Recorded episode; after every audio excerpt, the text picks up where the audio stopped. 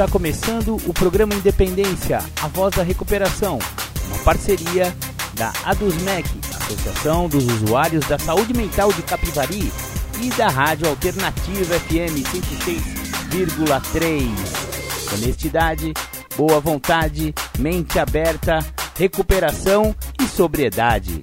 Com vocês, Marco Melo.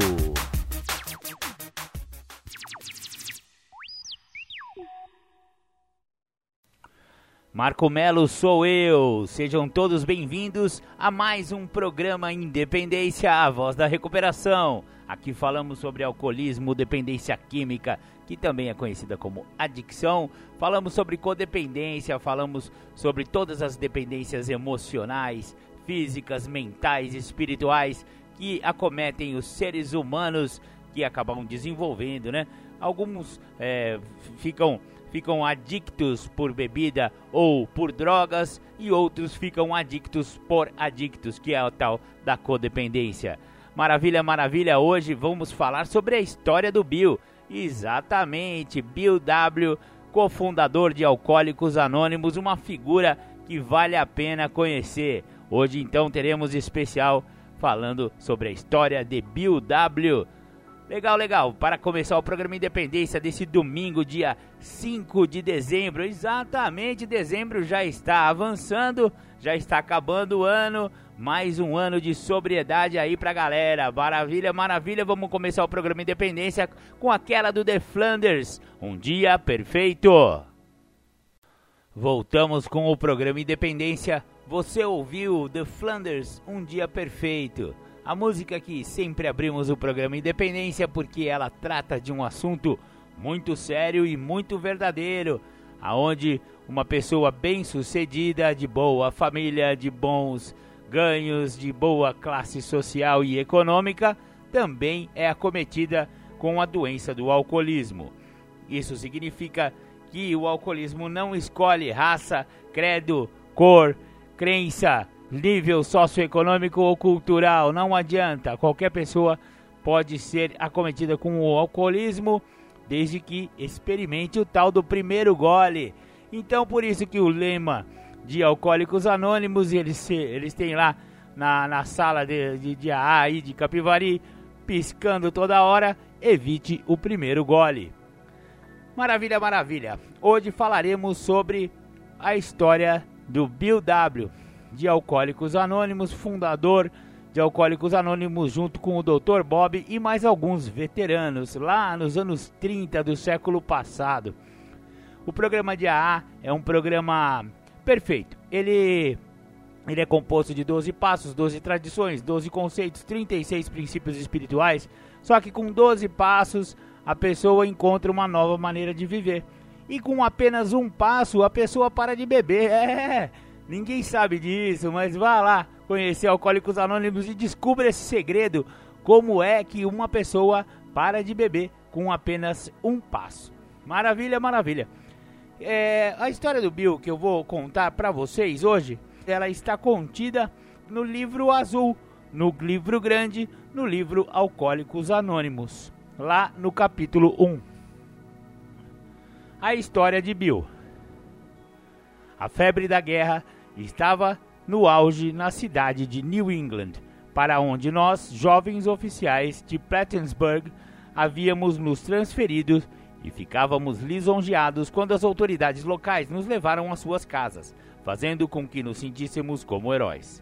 Ali estavam o amor, o aplauso e a guerra, momentos sublimes entremeados de alegria. Eu fazia finalmente parte da vida e, em meio à excitação, descobri o álcool. Esqueci-me das severas advertências e dos preconceitos de minha família em relação à bebida. No devido tempo, embarcamos para a Europa. Eu me sentia muito sozinho e novamente me voltei para o álcool. Chegamos à Inglaterra, visitei a Catedral de Winchester, bastante emocionado, passei pelas imediações. uns versos de pé quebrado na lápide de um velho túmulo chamaram-me a atenção.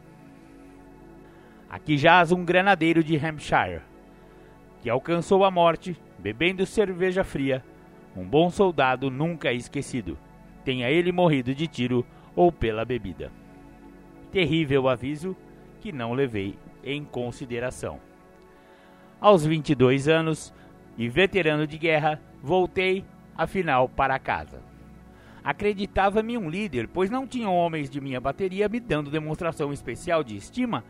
Meu talento para liderança, eu imaginava, iria me colocar à frente de grandes empresas que eu administraria com a maior competência. Inscrevi-me num curso noturno de direito e consegui emprego como investigador de uma companhia de seguros. A escalada do sucesso havia começado. Eu provaria ao mundo que era importante. Meu trabalho levou-me a Wall Street e, pouco a pouco, interessei-me pelo mercado de capitais.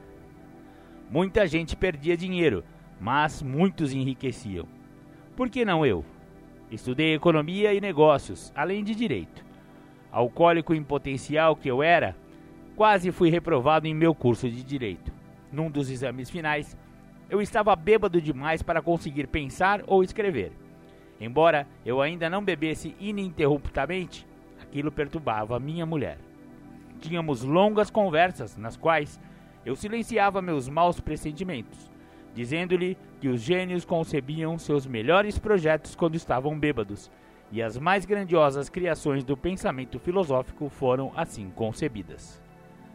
Quando afinal completei o curso, eu já sabia que o direito não era minha vocação.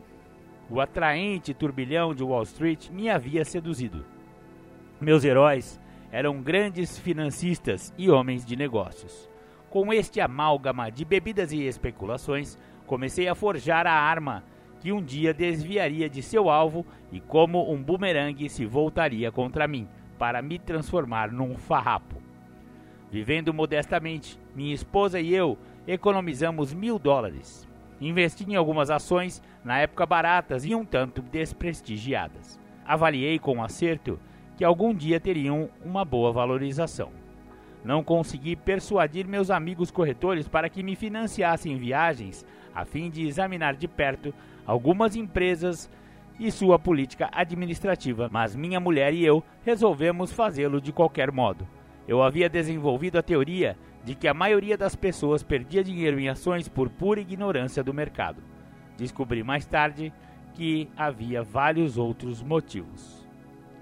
Bacana, bacana. Vamos dar uma pausa aqui na primeira parte do texto sobre a história do Bill e voltamos logo após tocarmos uma música de recuperação. Já já a gente volta. Legal, você ouviu Detonautas, muito louca essa música do Detonautas e a gente colocou porque ela fala um pouco sobre dependência, né? É bacana.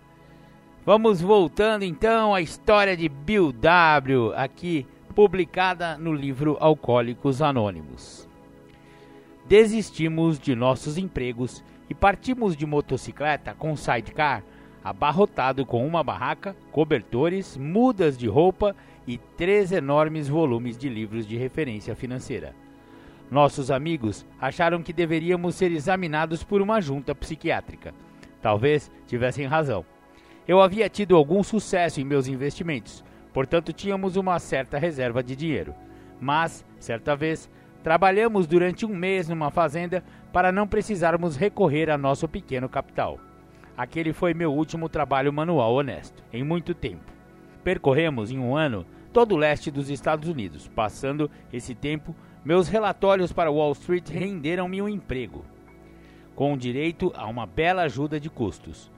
A venda de algumas ações nos trouxe mais dinheiro, de modo que ao final daquele ano tivemos um lucro de vários milhares de dólares. Nos anos seguintes, o destino me concedeu fama e dinheiro. Eu havia chegado onde queria. Meu bom senso e minhas boas ideias foram seguidas por muitos que ganharam milhões. A grande alta de ações do final da década de 20 estava em plena efervescência. A bebida em minha vida assumia um papel importante e estimulante. Havia muita agitação na vida noturna da cidade. Todos gastavam aos milhares e falavam em milhões. Que se danassem os descrentes. Fiz um sem número de amigos interesseiros. Minha maneira de beber assumia proporções cada vez maiores, continuando todos os dias e quase todas as noites. As censuras de meus amigos terminavam em brigas e tornei-me um lobo solitário. Houve várias cenas tristes em nosso apartamento luxuoso. Nunca houve infidelidade, pois a lealdade à minha esposa, às vezes ajudada pelo alto grau de embriaguez, manteve-me longe dessas encrencas. Em 1929, apaixonei-me pelo golfe. Fomos imediatamente para o campo e minha mulher aplaudia quando eu me preparava para superar o campeão Walter Hagen. A bebida atingiu-me muito mais depressa do que eu a Walter. Comecei a ficar extremamente trêmulo pela manhã. O golfe me permitia beber todos os dias e todas as noites. Era divertido perambular pelo gramado, que me havia causado tanta admiração quando eu era garoto. Adquiri o impecável bronzeado dos ricos. O banqueiro local, com divertido ceticismo, observava-me sacar e depois depositar gordos cheques. De repente, em outubro de 1929, o inferno desabou sobre o mercado de capitais de Nova York. Depois de um daqueles dias de terror, saí cambaleando de um bar de hotel para um escritório de corretagem. Eram oito da noite, cinco horas após o fechamento do mercado. A teleimpressora continuava funcionando. Fiquei olhando para um pedaço de fita de papel onde estava escrito XWZ 32. Naquela manhã, o valor era 52. Eu havia arruinado e há muitos amigos também. Os jornais noticiavam mortes de homens que se atiravam do alto dos prédios no centro financeiro. Aquilo me repugnava. Eu não pularia. Voltei para o bar. Meus amigos tinham perdido vários milhões desde as 10 da manhã. E daí? Amanhã seria outro dia. À medida que bebia, voltava a minha antiga determinação feroz de vencer. Na manhã seguinte, telefonei para um amigo de Montreal. Ele ainda ficara com muito dinheiro e achou que eu deveria ir para o Canadá. Na primavera seguinte, havíamos retomado nosso habitual estilo de vida. Eu me sentia como Napoleão ao voltar de Elba. Não haveria Santa Helena para mim. Mas a bebida me venceu novamente e meu generoso amigo foi obrigado a desistir de mim. Dessa vez falimos mesmo. Fomos morar com os pais da minha mulher. Consegui um emprego, então perdi-o devido a uma briga com um motorista de táxi. Infelizmente, ninguém podia adivinhar que pelos próximos cinco anos eu ficaria desempregado ou que dificilmente teria um minuto de sobriedade. Minha esposa começou a trabalhar numa loja de departamentos, voltando exausta para casa, para me encontrar embriagado. Tornei-me um inconveniente parasita dos escritórios de corretagem. A bebida deixara de ser um prazer, tornou-se uma necessidade. Duas garrafas, muitas vezes três, de gin de segunda por dia tornaram-se rotina. De vez em quando, uma pequena transação me rendia umas poucas centenas de dólares e eu pagava minhas contas nos bares e mercearias. Aquilo não tinha fim e comecei a acordar muito cedo pela manhã, tremendo violentamente. Um copo cheio de gin, seguido de meia dúzia de garrafas de cerveja, eram necessários se eu quisesse tomar café da manhã.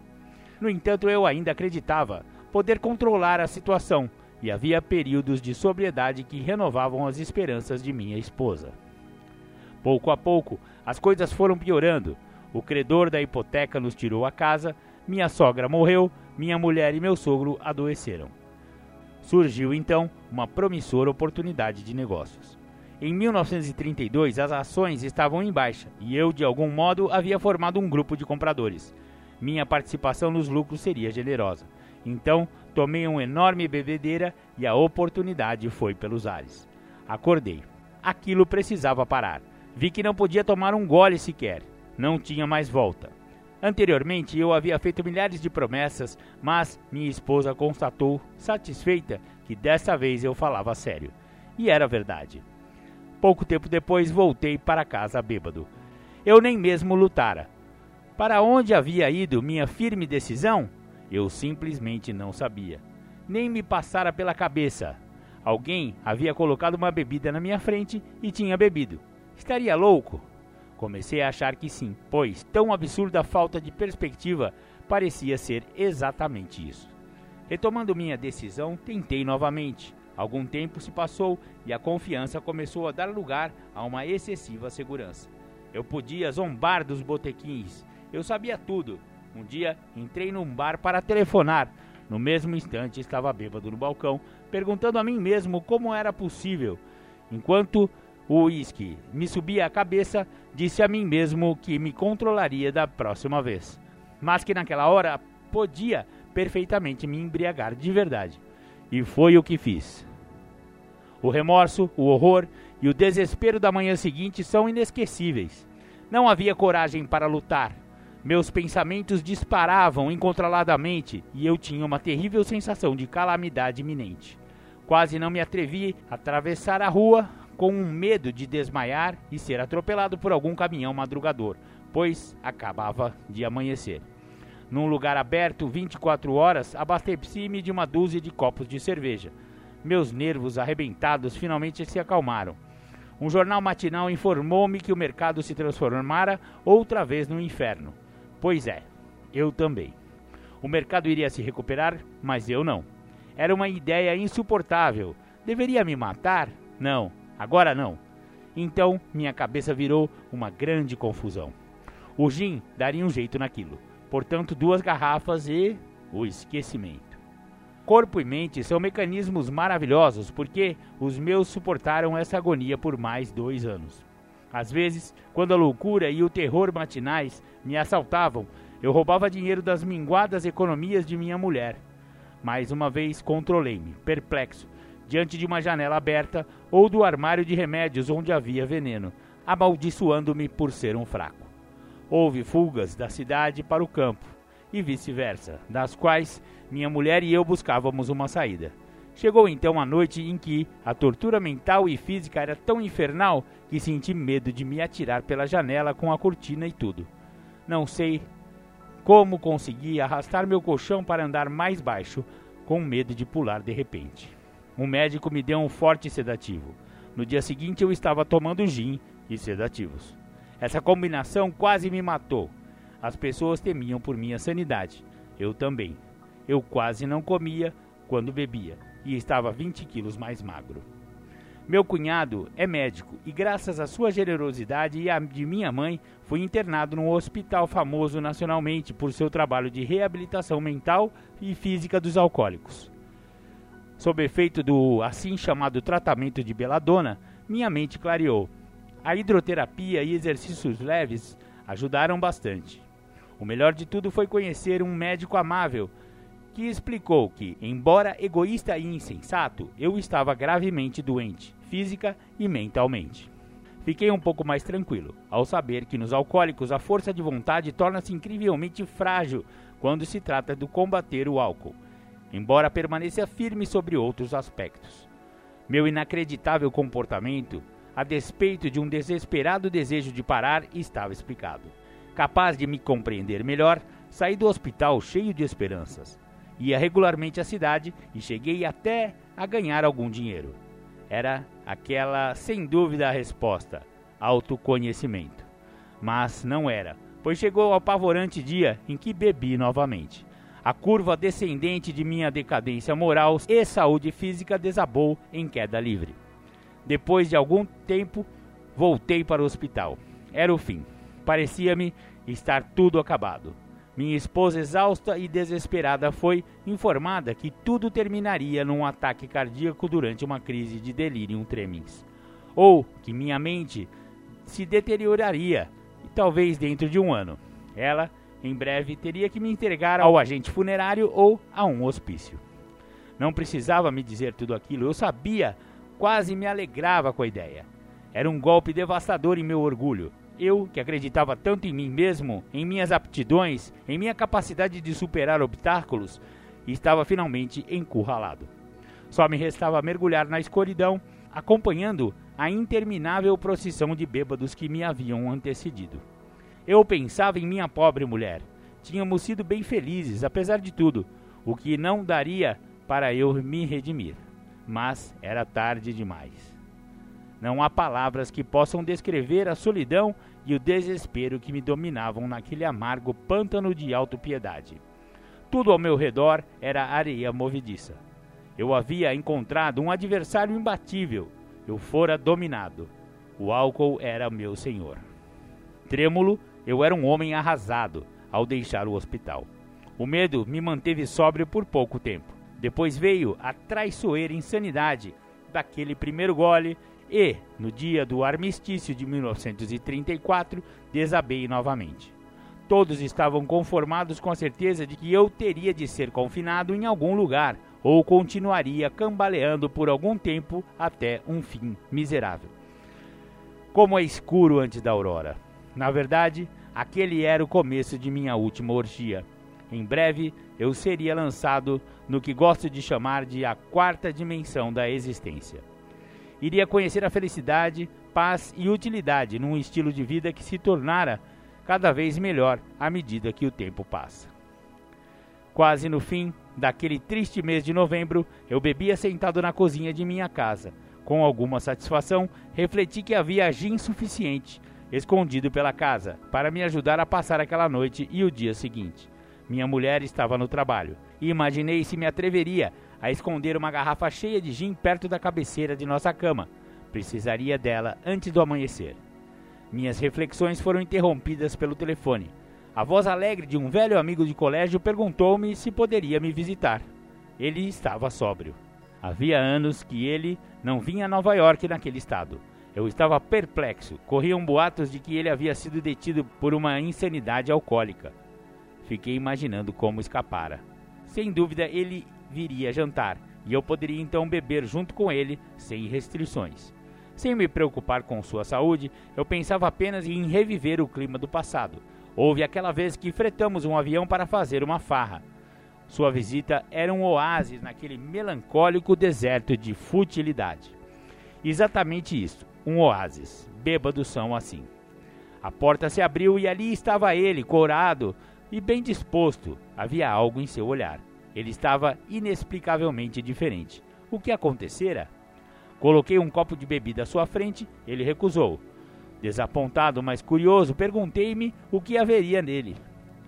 Não era mais o mesmo. Escute, o que há com você? perguntei. Ele me olhou nos olhos com simplicidade, mas sorridente respondeu: Tenho religião. Fiquei perplexo. Então era isso. No verão passado, um alcoólico amalucado. Agora, eu suspeitava com ideias meios malucas de religião. Havia aquele olhar fixo. É, meu velho amigo, estava mesmo delirando mas bendito fosse ele que tagarelasse à vontade. Além disso, meu gin duraria mais do que o seu sermão. Mas ele não disse bobagens. Na verdade, contou-me como dois homens haviam aparecido no tribunal, convencendo o juiz a suspender sua pena. Falaram de uma simples ideia religiosa e um programa prático de ação. Aquilo acontecera havia dois meses e o resultado era evidente. Funcionava. Ele viera me transmitir sua experiência, se eu estivesse interessado. Eu estava chocado, mas interessado. É claro que eu estava interessado. Tinha que estar, porque eu estava desesperado. Ele falou durante horas. Recordações de infância surgiam à minha frente. Eu quase podia ouvir o som da voz do pastor nos domingos tranquilos, quando eu me sentava, lá longe, na encosta da colina. Havia aquele oferecimento de uma garantia de temperança que nunca aceitei. O desrespeito benevolente de meu avô para com alguns companheiros da igreja e sua conduta. Sua insistência em afirmar que as esferas celestes tinham sua música, mas sua recusa em admitir que o pregador lhe dissesse como deveria ouvi-la. Seu destemor ao falar sobre tudo isto, um pouco antes de morrer. Estas lembranças jorravam do passado, elas fizeram-me engolir com garganta seca. Aquele dia, durante a guerra na velha catedral de Winchester, tornou a voltar. Eu sempre havia acreditado num poder superior a mim. Refleti sobre isso muitas vezes. Eu não era um ateu. Poucas pessoas são realmente ateias, pois isso significa uma fé cega na estranha proposição de que este universo surgiu do nada e corre sem rumo para lugar nenhum. Meus heróis intelectuais, os químicos, os astrônomos e até mesmo os evolucionistas propunham inúmeras leis e forças em ação. Apesar das indicações em contrário, eu não duvidava de que, por trás de tudo, havia um propósito e um ritmo poderoso. Como poderia haver tantas leis tão precisas e imutáveis e nenhuma inteligência? Eu simplesmente tinha que acreditar em um espírito do universo, que desconhecesse tempo ou limites, mas isso foi o mais longe que pude chegar. Dos padres e de todas as religiões eu discordava a partir daí. Quando eles falavam em um Deus pessoal, que era amor, força e orientação sobrenaturais, eu me irritava e minha mente de imediato se fechava diante de tal teoria. A Cristo eu concedia a certeza de ter sido um grande homem, cujo exemplo não foi seguido bem à risca por aqueles que o reconheciam. Os seus ensinamentos morais excelentes. Para o meu uso, eu havia adotado os que me pareciam convenientes e não muito difíceis. Do resto, não tomava conhecimento. As guerras que haviam sido atravessadas, as fogueiras e as intrigas que as disputas religiosas haviam facilitado, deixavam-me enojado. Honestamente, eu não tinha muita certeza que, afinal, as religiões da humanidade houvessem feito algum bem. A julgar pelo que eu vira na Europa, desde então, o poder de Deus sobre as questões humanas era insignificante e a irmandade dos homens era uma piada cruel. Se existisse um diabo, ele me parecia ser o chefe do universo e certamente tinha-me em seu poder. Mas meu amigo estava sentado à minha frente e sem muitos rodeios declarava que Deus havia feito por ele o que ele não pudera fazer por si mesmo. Sua força de vontade humana havia falhado.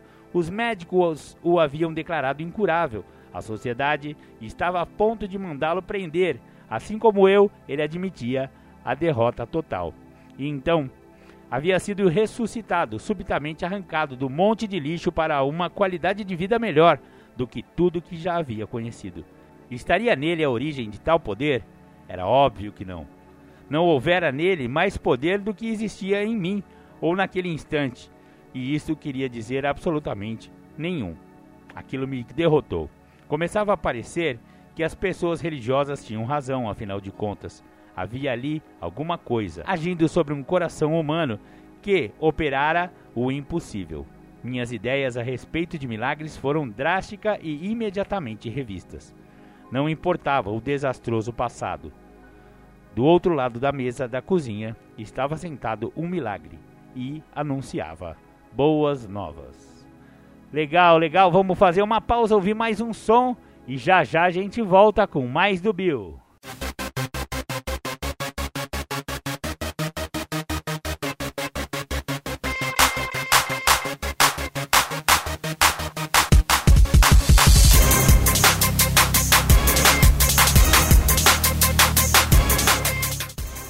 Voltamos a apresentar programa Independência, a voz da recuperação.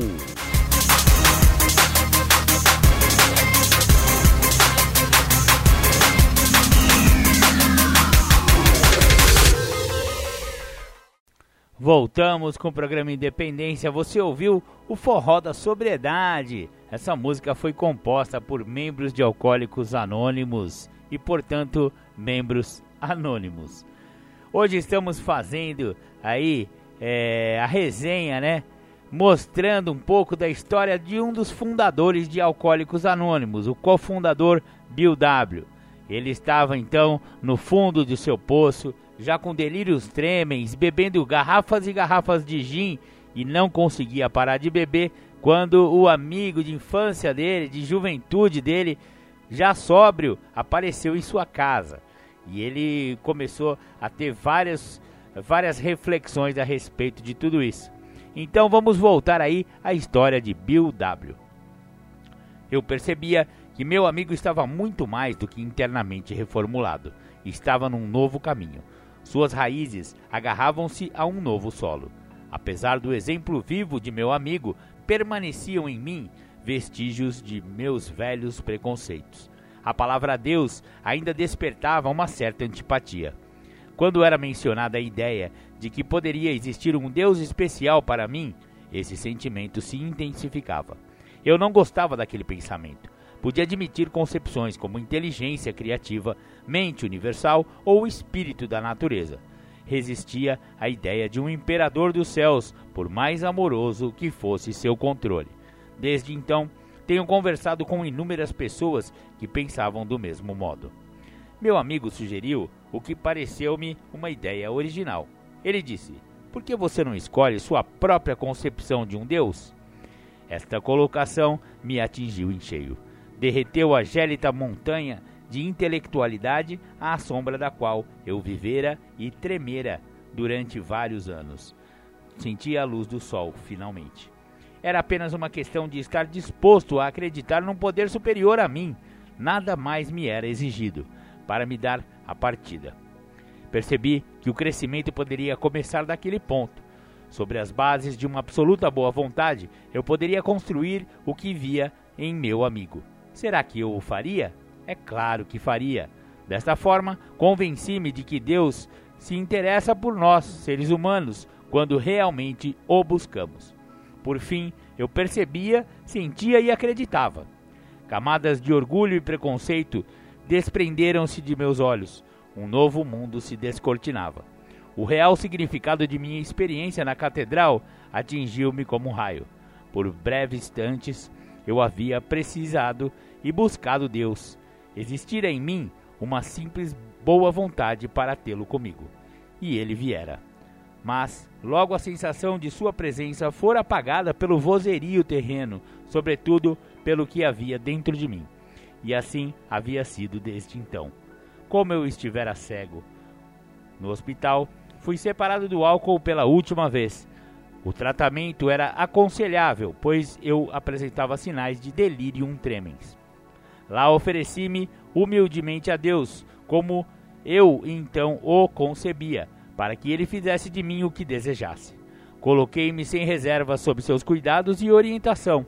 Admiti, pela primeira vez, que por mim mesmo eu nada podia, que sem ele eu estava perdido. Encarei sem piedade meus pecados e prontifiquei-me a deixar que meu novo amigo os levasse embora por completo. Nunca mais bebi. Meu colega de escola visitou-me e contei-lhe a respeito de todos os meus problemas e deficiências.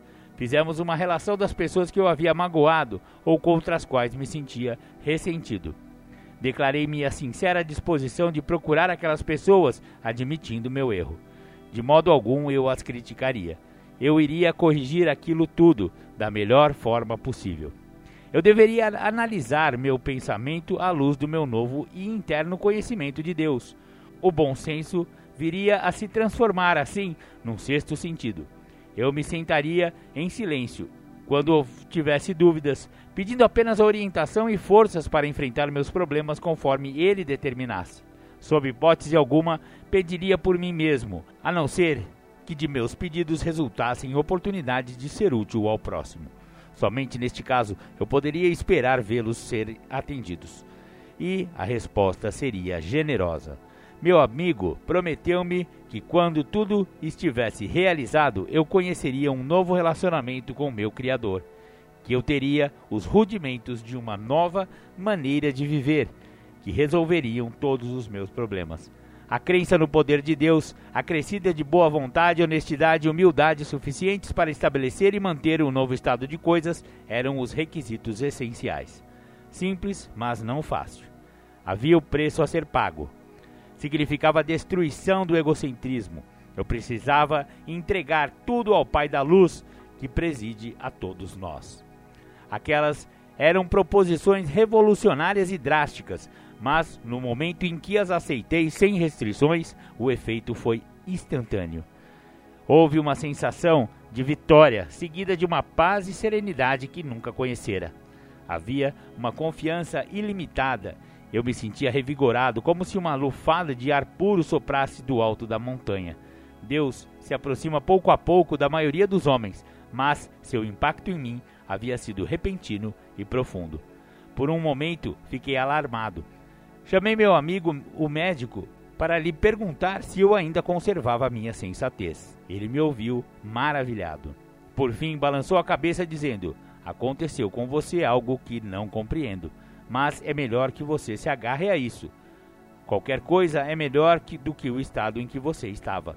O bom médico conhece agora muitos homens que passaram por experiências semelhantes. Ele sabe que elas são reais. Ainda hospitalizado, pensei na existência de milhares de alcoólicos incuráveis que poderiam gostar de receber o que me havia sido dado com tanta liberdade. Talvez eu pudesse ajudar alguns. Eles, por sua vez, poderiam trabalhar com outros. Meu amigo havia enfatizado a absoluta necessidade de demonstrar estes princípios em todas as minhas atividades. Era, sobretudo, imperativo trabalhar com outros, assim como ele havia trabalhado comigo. A fé sem obras é morta, disse-me ele, e como isto é terrivelmente verdadeiro para o alcoólico. Pois, se um alcoólico deixa de aperfeiçoar e ampliar sua vida espiritual através do trabalho e da dedicação aos outros, talvez não sobreviva aos transtornos e dificuldades que certamente surgirão em seu caminho. Se ele não trabalhar, com certeza beberá novamente, e se beber, certamente morrerá. Aí então a fé estará realmente morta para nós, não há alternativa. Minha mulher e eu nos dedicamos com entusiasmo à ideia de ajudar outros alcoólicos a encontrar uma solução para seus problemas. Foi uma sorte, pois meus amigos sócios nos negócios continuaram a não acreditar em mim por um ano e meio, período no qual pouco trabalho consegui. Eu não estava muito bem, na época, e fui atormentado por ondas de autopiedade e ressentimento. Isto quase me levava às vezes de volta à bebida, mas logo descobri que quando todas as outras providências falhavam, o trabalho junto com outros alcoólicos salvava meu dia.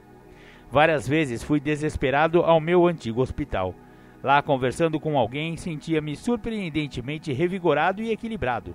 Este é um programa de vida que funciona nos momentos difíceis. Começamos a fazer amigos leais e criou-se entre nós uma solidariedade da qual é maravilhoso sentir-se parte. Tínhamos realmente alegria de viver, mesmo sob pressão e em dificuldades. Vi centenas de famílias tomarem um caminho que verdadeiramente leva a algum lugar. Vi as situações domésticas mais difíceis serem reajustadas, inimizades e rancores de todos os tipos serem eliminados. Vi homens saírem de hospícios e reassumirem posições vitais em suas famílias e comunidades. Profissionais e homens de negócios recuperarem seus padrões de vida Praticamente não existe entre nós qualquer forma de problema ou miséria que não tenha sido superada. Numa cidade do Oeste, em seus arredores, fomos com nossas famílias cerca de mil pessoas. Encontramos-nos frequentemente a fim de que os recém-chegados possam encontrar solidariedade que procuram. Nestes encontros informais, podemos ter muitas vezes de 50 a 200 pessoas presentes e estamos crescendo em número e força. Um alcoólico embriagado é uma criatura desagradável. Nossas lutas com ele são às vezes árduas, às vezes cômicas, outras trágicas. Um pobre coitado cometeu um suicídio em minha casa. Ele não conseguiu ou não quis aceitar nosso modo de vida. Há, entretanto, muita alegria em tudo isso. Imagino que alguns possam ficar chocados com nossa aparente frivolidade e nosso falar excessivo. Mas, sob esta aparência, há uma extrema honestidade. A fé precisa agir 24 horas por dia dentro de nós e por nosso intermédio, ou morreremos. A maioria de nós sente não mais precisar ir em busca da utopia. Nós a temos conosco, aqui e agora. A cada dia, a cada conversa simples de meu amigo na cozinha de nossa casa, multiplica-se num crescente círculo de paz na terra e boa vontade entre os homens. Bill W., cofundador de AA, falecido em 24 de janeiro de 1971. Muito bacana, então essa foi a história de Bill W, lá contida no livro Alcoólicos Anônimos, o livro azul, o livro grande de AA. Maravilha, maravilha. É, vamos então para mais um intervalinho, vamos ouvir mais um som de recuperação e já já a gente volta. O nosso amor é genial. O nosso amor é amor puro. O nosso amor é o que há, é luz que ilumina o escuro.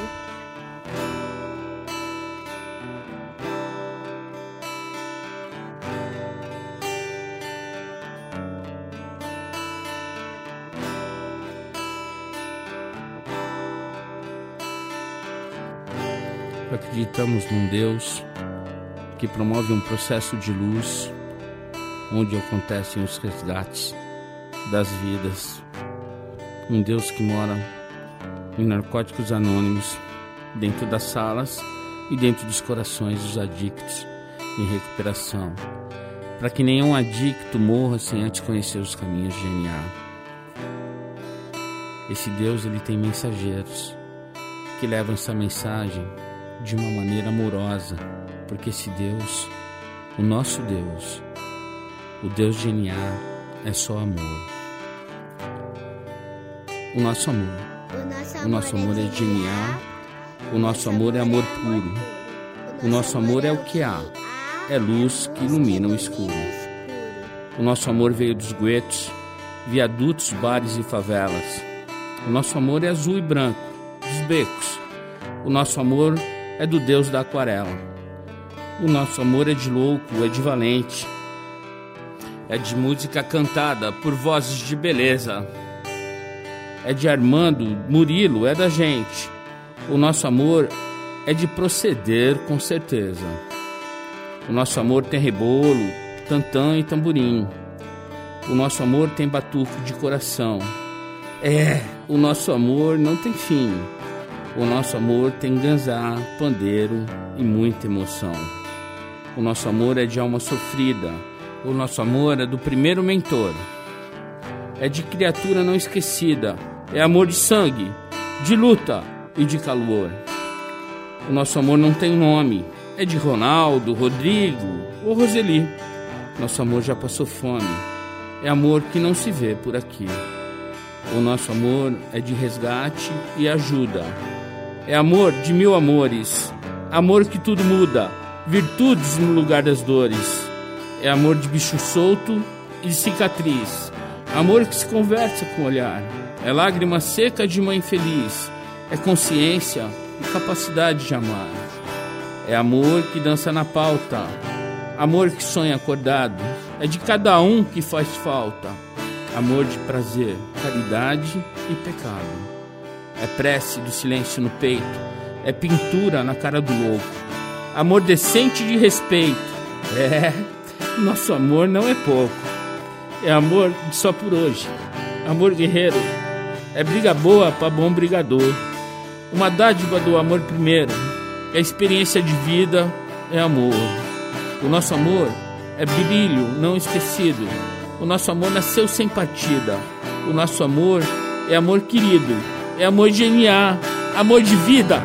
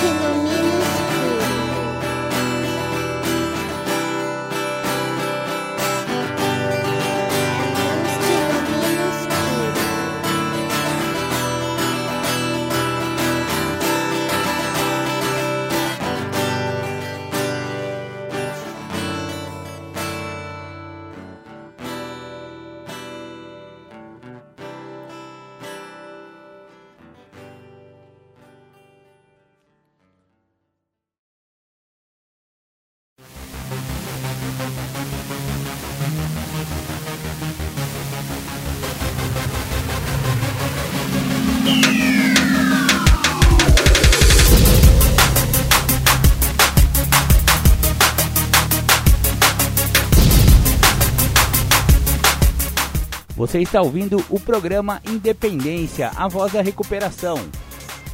Para participar ou tirar suas dúvidas, ligue 3492 3717 ou então pelo WhatsApp 99650 1063. Bacana, voltamos com o programa Independência, a voz da recuperação. Você ouviu aí o nosso amor é DNA. Essa música é muito bacana, é praticamente uma poesia cantada, né? Legal, legal. Vocês é, ficaram sabendo a história do Bill, né? Bill W, cofundador de A. E agora eu vou contar, eu vou disponibilizar para vocês em primeira mão um texto de minha autoria, como jornalista da revista Insight, sobre a história de AA, ou seja, como tudo começou depois que aconteceu tudo aquilo com o Bill, que a gente ficou sabendo, ele foi por um momento em Akron, Ohio, lá nos Estados Unidos, amando de um, um patrão dele na, na, nas agências que ele trabalhava. Empurraram ele lá para Akron para dar um gelo nele, porque, enfim, né, era o Bill, né? E aí ele foi e conheceu o outro cara, o outro cara que fundou a A junto com ele, que foi o tal do Bob, Dr. Bob. Exato. Esse encontro foi muito importante, muito marcante e salvou a vida de muitos alcoólicos. Então, entendam aí o jornalista Marco Melo falando sobre a história de AA e o grande encontro entre Bill e Bob. O rapaz andava de um lado para o outro no saguão do hotel, ansioso, fumando cigarro sem parar. O bar do hotel já estava aberto, apesar de ser ainda o meio da tarde, e o convidava a entrar. Ele quase o fez algumas vezes, mas lembrou-se de sua promessa a Lois, sua esposa, de que não iria mais beber. Enfim, entrou e foi direto ao balcão, onde algumas pessoas alegres bebiam convidativos drinks coloridos. O barman perguntou o que queria e ele respondeu que precisava de moedas para o telefone público, colocando um dólar no balcão. Com as moedas na mão, saiu apressadamente em direção ao telefone público salguando do hotel Akron. Olhando na pequena lista telefônica disponível, chamou: Alô? Telefonista? Me ligue com o reverendo. Deixa eu me ver. Reverendo Roland, por favor. Eu aguardo. Alguém atende. Alô? Reverendo Roland, boa tarde. O que eu vou dizer vai parecer loucura. Meu nome é Bill e eu sou um alcoólatra. Eu preciso muito conversar com um bêbado. Sim, eu sei, o senhor não está bêbado. Não, não me interprete mal, mas eu preciso falar com alguém que tenha problemas com bebida. Não sou da cidade, estou a negócios. O senhor sabe onde eu poderia encontrar um, um bêbado? Eu sei que parece estranho. Não, não estou bêbado. Apenas preciso falar com um. O senhor conhece alguém? Não? Ah, sim, entendo. Tudo bem. Muito obrigado, reverendo Roland. Alô? Por favor, padre John Prestrock está? Não? Quando volta? Ah, muito obrigado. Por favor, poderia falar com o reverendo Walter Tanks? Alô, reverendo? O senhor conhece alguém? Sim? Muito obrigado, entendi. Cinco horas. Ok, ok, está marcado na propriedade dos Silberlin. Qual é o nome da pessoa com quem encontrarei? Robert Smith. Ah, sim, entendi. Doutor Robert Smith. Anotei sim. Muito obrigado, muito obrigado mesmo, reverendo. O senhor salvou a minha vida. Até logo então. Em junho de 1935, na cidade de Akron, Ohio, Estados Unidos, Bill, um corretor da Bolsa de Valores de Nova York, e Bob, um médico cirurgião local, se encontraram de uma maneira insólita. O motivo de tal interlóquio era que ambos sofriam de uma compulsão incontrolável pelo álcool, hoje conhecida como alcoolismo. Seis meses antes deste encontro, Bill havia tido uma experiência espiritual após uma vida inteira de sofrimentos, internações, tombos, sarjetas e tudo mais que acometem os alcoólatras. Completamente derrotado pelo álcool, sem fé alguma em nada, Bill desafiou a Deus e pediu que ele se manifestasse, se é que ele existia. Em seguida, diz ter sido envolvido por uma luz fortíssima, inexplicável, que preencheu o quarto onde estava e também sua vida doravante. Após este evento conhecido na Irmandade de AA como Fogo do Bill, ele nunca mais bebeu e se libertou de sua compulsão. Mas não foi apenas esta luz mística que teria produzido este efeito em Bill. Através de um amigo, também alcoólico, conheceu os grupos Oxford, muitos, muito ativos no aprimoramento moral e espiritual de seus membros no início do século XX. Outro fator relevante à conquista de sua sobriedade foi ter recebido muita ajuda do Dr. William D. Silkworth, o médico de Nova York especialista em alcoolismo. Voltemos a Akron, junho de 1935, propriedade dos Sieberlin. Boa tarde, Dr. Bob. Apertou-lhe a mão que tentava disfarçar o tremor. Meu nome é Bill. Olha, Bill, não me leve a mal mas eu tenho muitos afazeres. Só poderei dedicar-lhe 15 minutos.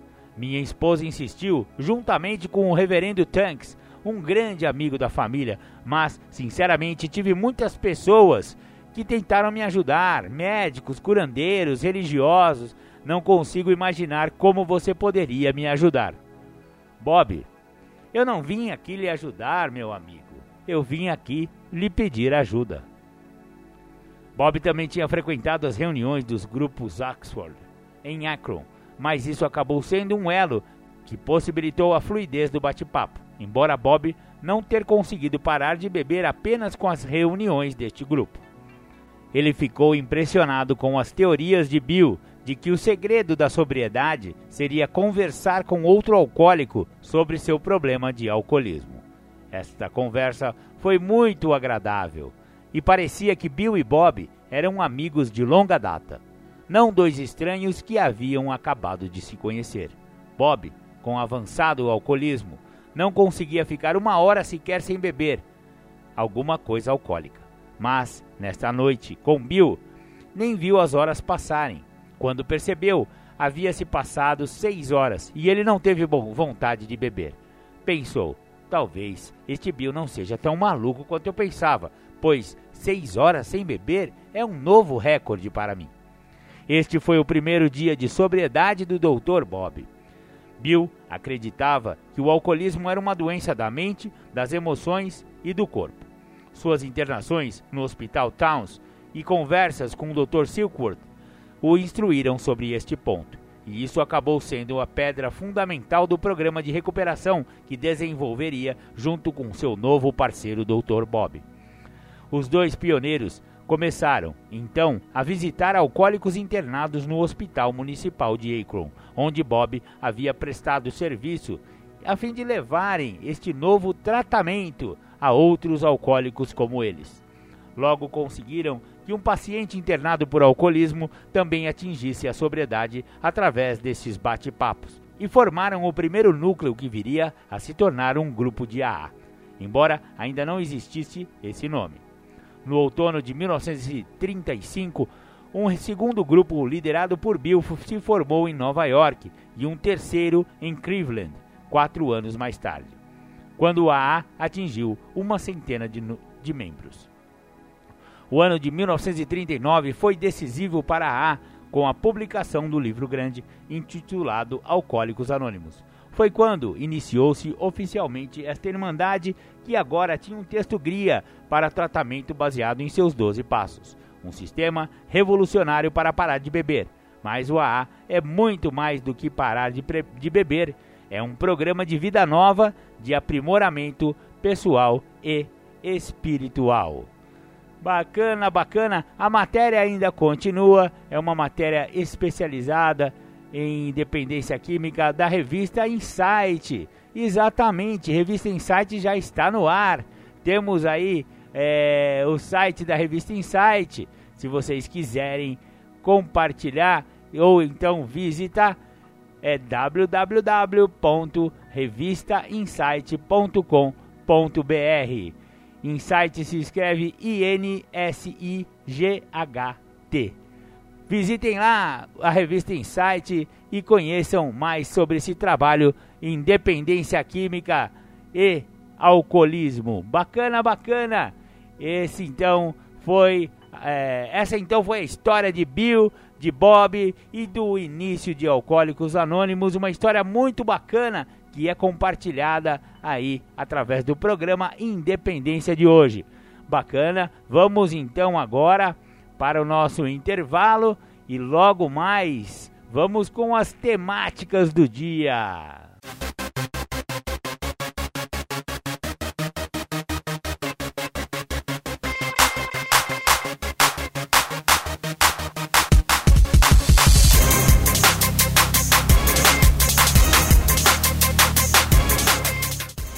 voltamos a apresentar programa Independência, a voz da recuperação.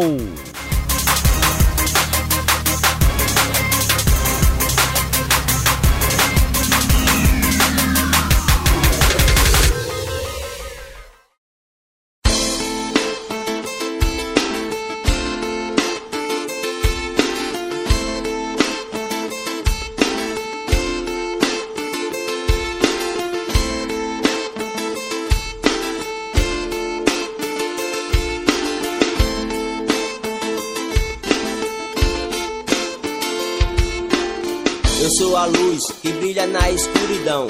Não quero ser mais um no meio da multidão. Faço parte do exército do bem. Levamos a mensagem sem olhar a quem. Não tenho dúvida que sou um escolhido. Tantas insanidades já era pra eu ter morrido. Me arrependo dos meus erros e peço perdão. Confiando sempre em Deus, pois é de coração. Vou na humilde sem querer ser mais do que ninguém. Não carrego maldade pros meus irmãos, só quero o bem. Vou caminhando na fé, estou iluminado. Hoje eu posso dizer que eu sou um ser abençoado.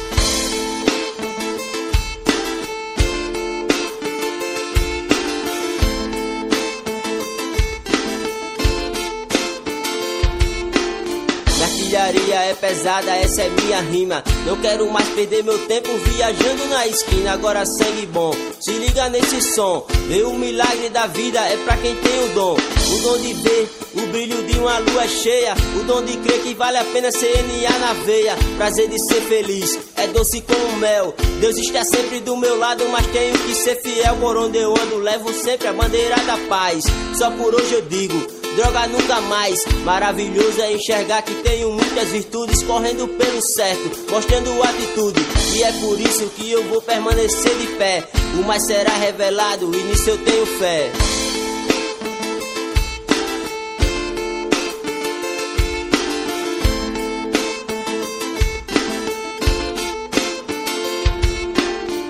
Peça a Deus que remova os meus defeitos, buscando a minha melhora, eu sou perfeito. Continuo fazendo diariamente a minha parte. Pra mim, os 12 passos é uma obra de arte que me mostrou o caminho a percorrer. Seguindo a programação, sei que nunca vou perder. Sempre no final do dia vejo as minhas falhas. Pois cada dia que nasce é uma nova batalha. E é preciso ser forte para não desistir. Na minha vida agora, só pensei construir. Nesse jogo da vida eu sou um campeão. Hoje eu tô limpo e vivo em recuperação. Essa parte agora que eu vou cantar é homenagem ao meu amigo Paulinho que fez a letra, mas já se foi, infelizmente. Mas a sua mensagem vai ficar para sempre, irmão. Tamo junto. Já cansei de sofrer, já cansei de perder. Hoje eu vivo limpo e faço a paz prevalecer. Vou levando a mensagem na maior satisfação. Buscando todo dia minha recuperação. E não tô sozinho nessa guerra, meu chegado. Junto comigo é uma pá de aliado, companheiros verdadeiros, trabalhando os 12 passos. Agradeço a minha família que ficou comigo lado a lado. Graças a Deus, né, velho? Hoje eu tô aqui. E quero dar de graça tudo aquilo que eu recebi. Recém-chegada é uma pessoa importante, me mostra que devo ir mais adiante. Na sala eu chego os companheiros me abraçam. Não julgo quem sou, nem que eu fiz no meu passado. Passado é passado, não posso mais voltar atrás. Modifico o dia de hoje, mostro que sou capaz. Que sou capaz.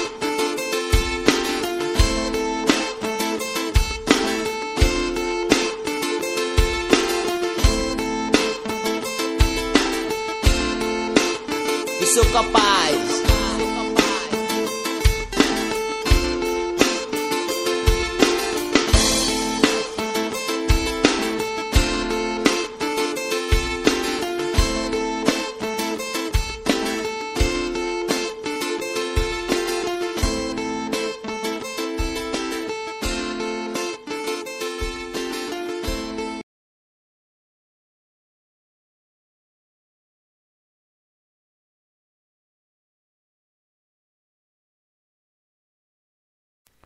Bacana, voltamos com o programa Independência, a voz da recuperação. Você ouviu agora um rap muito da hora do pessoal do NA lá do Nordeste. É um rap meio baião, meio shot, meio chachado, aquela coisa que só o Nordeste sabe fazer bem, né? Misturar tendências e estilos musicais. Muito legal. Agora vamos com as temáticas do Julião. Julião vai falar primeiro passo, recaída após 20 anos, depois é, segundo passo seguindo em frente e por último, Julião vai falar sobre aceitação, aceitando a aceitação. Então agora três temáticas do Julião na sequência para vocês. Bom dia, nós vamos falar de primeiro passo, porque ontem uma pessoa recaída, que já ficou limpa há alguns anos, vários períodos, períodos de 10 anos, 6 anos, cinco anos, dois anos, agora um ano, me faz a seguinte pergunta: Mas eu tenho o programa. Eu falei: Não, você não tem. Por isso que você voltou a usar. Então você acha que eu não tinha o programa quando eu fiquei 10 anos?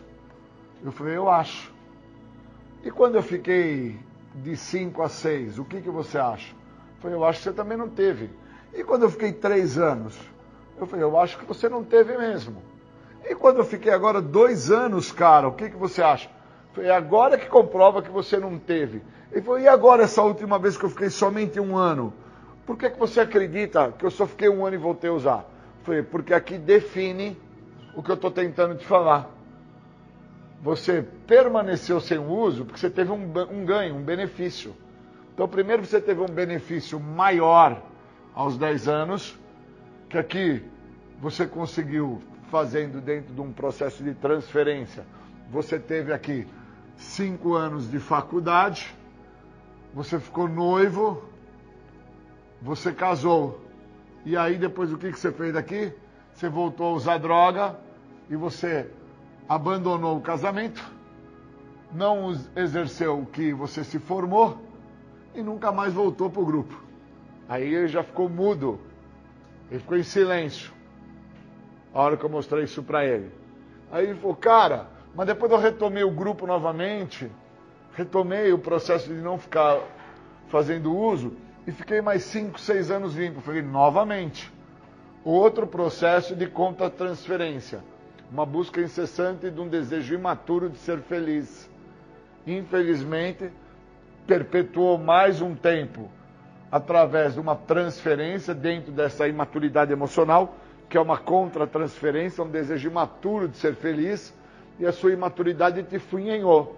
Mais uma vez, teve namorada? Ele falou, teve uma garota especial. Especial é o nome da garota. Eu falei, quanto tempo durou esse relacionamento? Ele falou, uns quatro anos. Falei, dentro dos seis anos limpo? Ele falou, é. Eu falei, mais o que que teve? Ele falou, ah, teve um envolvimento com a questão da saúde do meu pai e da minha mãe. Eu falei, e assim que houve o desvínculo dessa namorada e o desvínculo dessa questão da saúde do teu pai e da tua mãe, o que, que você entendeu? Ele falou, nem sei, eu sei que a hora que eu percebi eu estava bebendo. Eu falei, então, teu desejo imaturo de ser feliz, mais uma vez se mostra presente.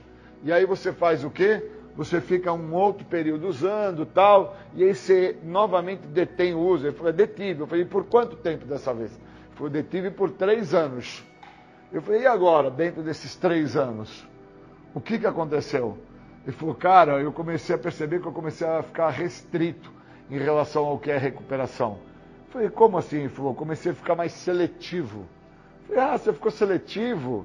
Nossa, eu falei, então, gente assim é que eu não quero do meu lado. Falou, como não? Ser seletivo não é importante? O programa não fala que agora tem até escolhas? Eu falei, então, aí mostra que a sua conduta de seletividade te fez ter escolhas por aqueles que você nunca olhou, que seriam os que iriam te mostrar como você se encontrava. Você se encontrava adoecido. Porque tem uma parte no primeiro passo que diz: as restrições vão te privar do benefício que o programa tem a oferecer. Quando você se tornou seletivo, você se tornou restrito. Uma vez restrito, você não desfruta do que o benefício do programa oferece, que não é parar de usar droga, é se libertar da doença da adicção. Aí, nesse momento, ele começou a gaguejar. Ele parou de falar como ele estava falando, com imponência. Né? Ele tem, assim, um poder de locução, até de indução. Ele parou, começou a gaguejar e falou para mim, cara. Aí eu volto a usar, mas num período mais intenso, mais comprometedor, mas menor. E aí eu entro novamente no processo de abstinência, Júlio. Eu falei, quanto tempo durou? Ele falou, durou dois anos. Eu falei, nesses dois, dois anos, o que, que aconteceu novamente?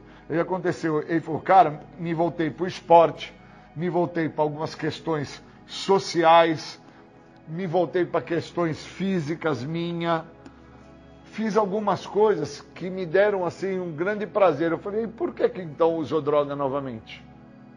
Ele falou assim, não tem o porquê. Eu falei, tem sim, porque você não tem o programa. Porque o programa fala lá no primeiro passo que agora que você reconhece que você é impotente, que você perdeu o controle da tua vida, você tem que começar por pedir ajuda. Então, quando você não usa a ajuda do apadrinhamento, a ajuda do outro, você está ferrado. Então, quando o outro te fala algo e você não pega o que o, outro está te falando, isso significa que você não tem o programa. Você tem um processo de autoapadrinhamento. Não existe padrinho, não existe passo, não existe nada. Existe só a sua maneira de pensar, de agir e de ser. E isso nada mais é do que a doença da adicção, que ela trabalha em três esferas: no pensar, no agir e no ser físico, mental e espiritual. E a parte espiritual da doença é o seu total egocentrismo, que é o seu teu ser. Aí ele já chapou, o olho já encheu de água, já mareou, mareou né? Ficou todo mareado de água o olho, ele abaixou a cabeça e falou: Cara, então esse último ano aqui que eu consegui ficar limpo e que aí eu volto a usar e agora eu não estou conseguindo mais deter, isso significa que o programa existe, mas eu não uso. Falei: Seja bem-vindo pela primeira vez, você acabou de assumir para você, para Deus e para outro ser humano, que é o meu caso, que estou na tua frente como um amigo, que você não usa o que o programa te oferece. Porque você definiu bem né, suas restrições, suas privações, suas contratransferências, desejo imaturo de ser feliz, tudo o que fala dentro dos sintomas da doença. E aí eu mostrei para ele que ele não tem habilidade com o programa, ele tem somente uma participação no programa. E essa participação se dá por ele ou, ou ter se envolvido e se relacionado com algumas pessoas do grupo que ele conheceu, que eram pessoas que notoriamente frequentam o grupo, porque não tem cabimento ficar usando álcool ou droga. Correto? Existe até uma pergunta no 12 passo que fala, né? Quais são os serviços que você presta é, no processo de recuperação? E o maior serviço que eu posso prestar através do programa de recuperação, é me manter em sobriedade perante a sociedade. E para que eu me mantenha em sobriedade perante a sociedade, eu tenho que estar vinculado a pessoas que não fazem uso.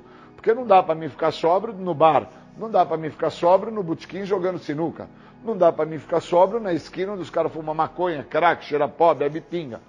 Então esse óbvio me mostra realmente que ele não tinha o que o programa oferece. Então, quando eu fiz essa minha narrativa perante a ele, com papel e caneta, e pude mostrar para ele que a primeira pergunta que está no guia, ele destoa já na primeira pergunta, o que, que a doença da adicção representa para ele, ele então ali ficou realmente assim, de quatro. Porque eu mostrei para ele que a interpretação dele sobre o que é adicção é álcool e droga. E ele em nenhum momento percebeu que adicção é escolha de vida.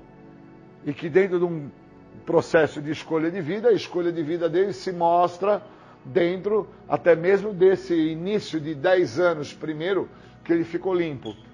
E depois o processo foi tomando outros caminhos, foi tomando uma outra dimensão, até que agora essa dimensão se apresenta que ele não consegue ficar nem um ano mais limpo.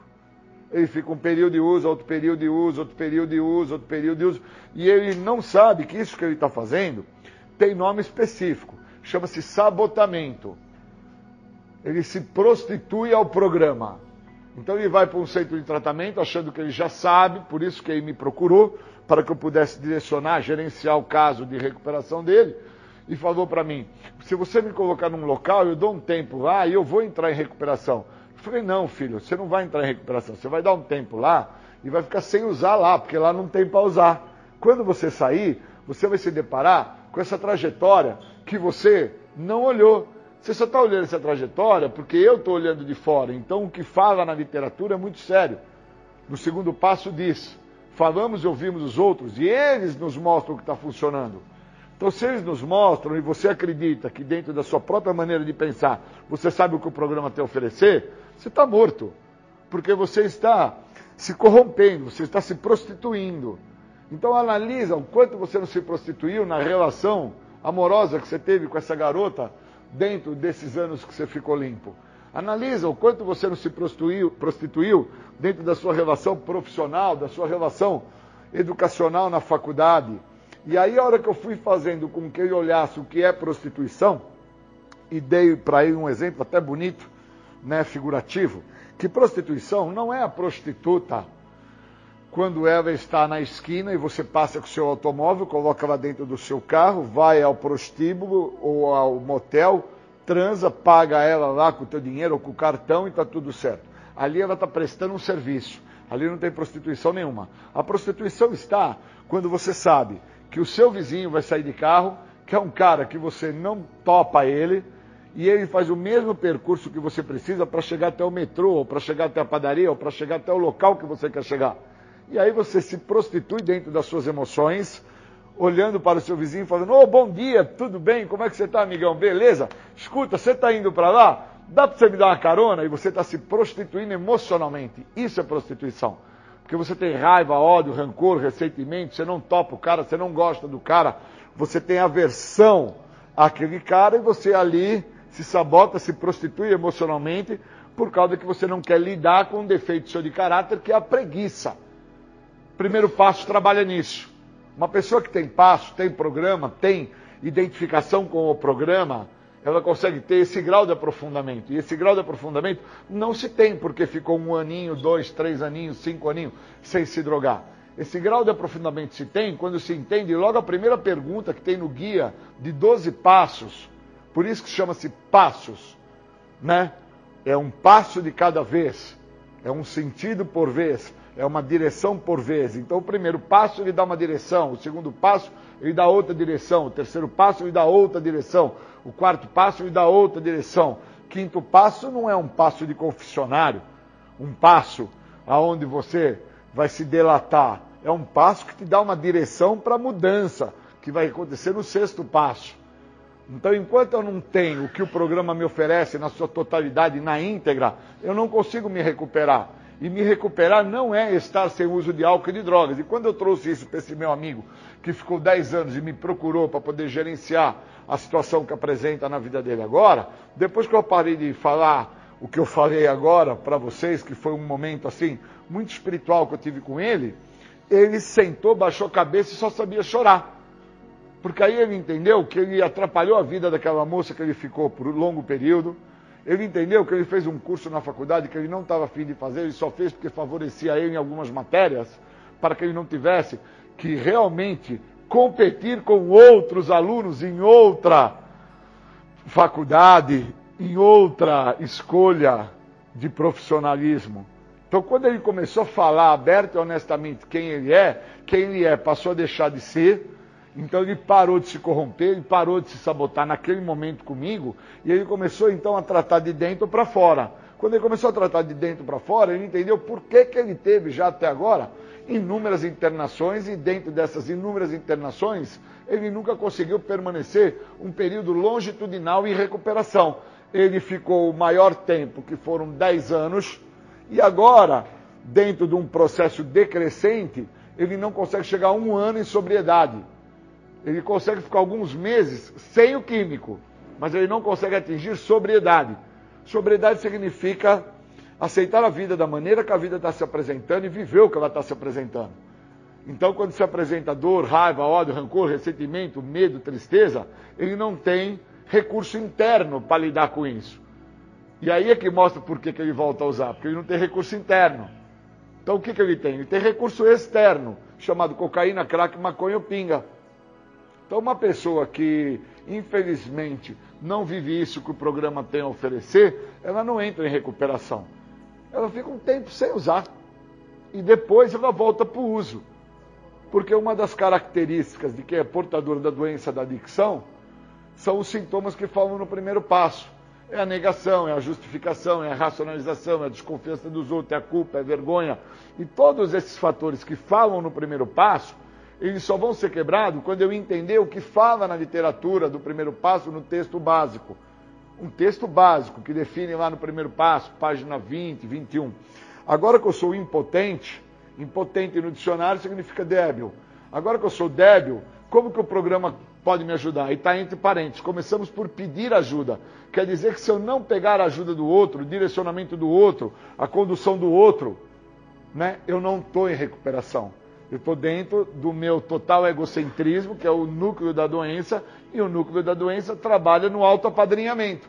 E o autoapadrinhamento é quando eu acredito que eu já sei o que eu tenho que fazer.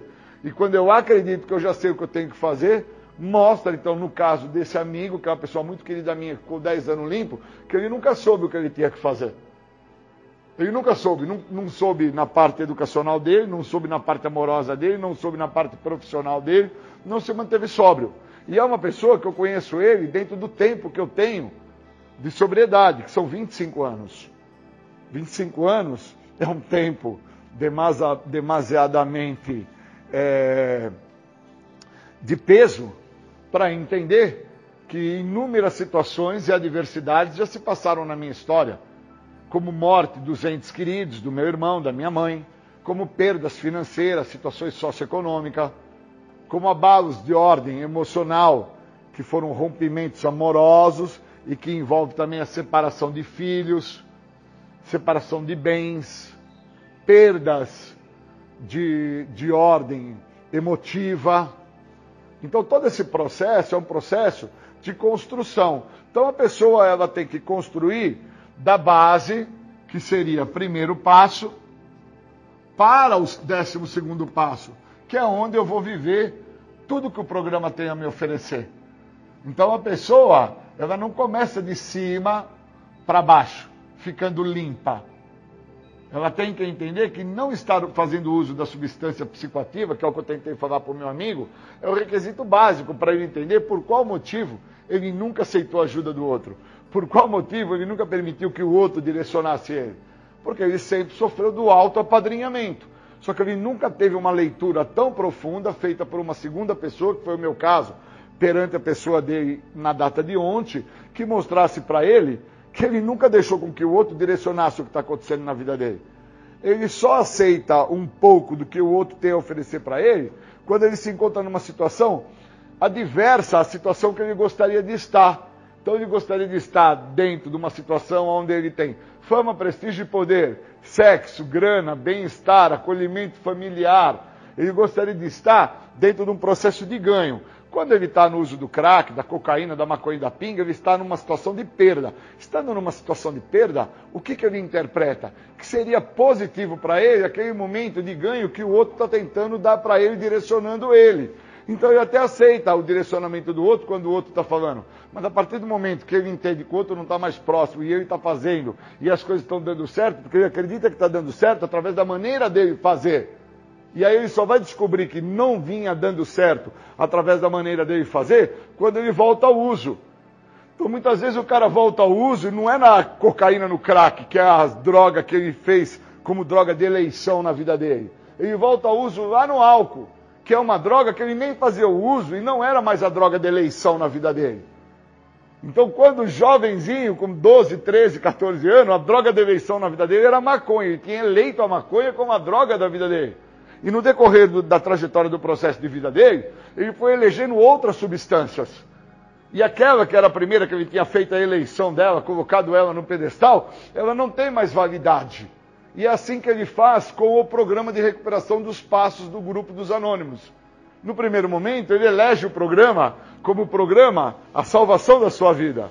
E no decorrer da trajetória do tempo que ele vai ficando sem uso, que é o que aconteceu aqui, vai havendo um distanciamento do programa, porque não existe importância no programa. Existe importância na namorada que ele conseguiu, na faculdade que ele foi fazer, nos ganhos financeiros, materiais que ele teve com o pai, com a mãe, com a família. E dentro dessa trajetória, dentro dessa construção, é que a gente tem que entender o que, que vinha acontecendo. Por isso que a falta de maturidade, no caso, a imaturidade emocional, uma perda, desse ganho de maturidade que o programa oferece, essa perda, ela se apresenta para a pessoa quando ele começa a ter algum ganho externo. Ele deveria evoluir de dentro para fora e não de fora para dentro. Então essa inversão de valores, que é o que justamente os programas de recuperação acabam fazendo nas pessoas, é o que condena as pessoas para que elas fiquem limpas. Porque o cara para de usar droga, ele se melhora de fora para dentro. Ele fica bonito, corado, forte trata o dente, compra óculos, passa perfume, desodorante, corta o cabelo, faz a barba, passa fio dental, isso tudo é externo. E aí o que, que ele não entende? Que a primeira coisa que deveria ser tratado na história pessoal de vida dele é a parte psíquica, E ela vai ser vista, por último, só quando ele volta a usar. Que aí ele passa a pensar, repensar, refletir, avaliar, permitir que o outro venha e direciona e traduz para ele o que a imaturidade dele fez com ele. E a imaturidade fez com ele sem ele perceber. Porque ele começou a ter ganhos externos: o carro, a moto, o barco, a lancha, a transa, a namorada, o passeio de barco, a casa na praia, a faculdade, a nota 10 no curso, o bem-estar físico.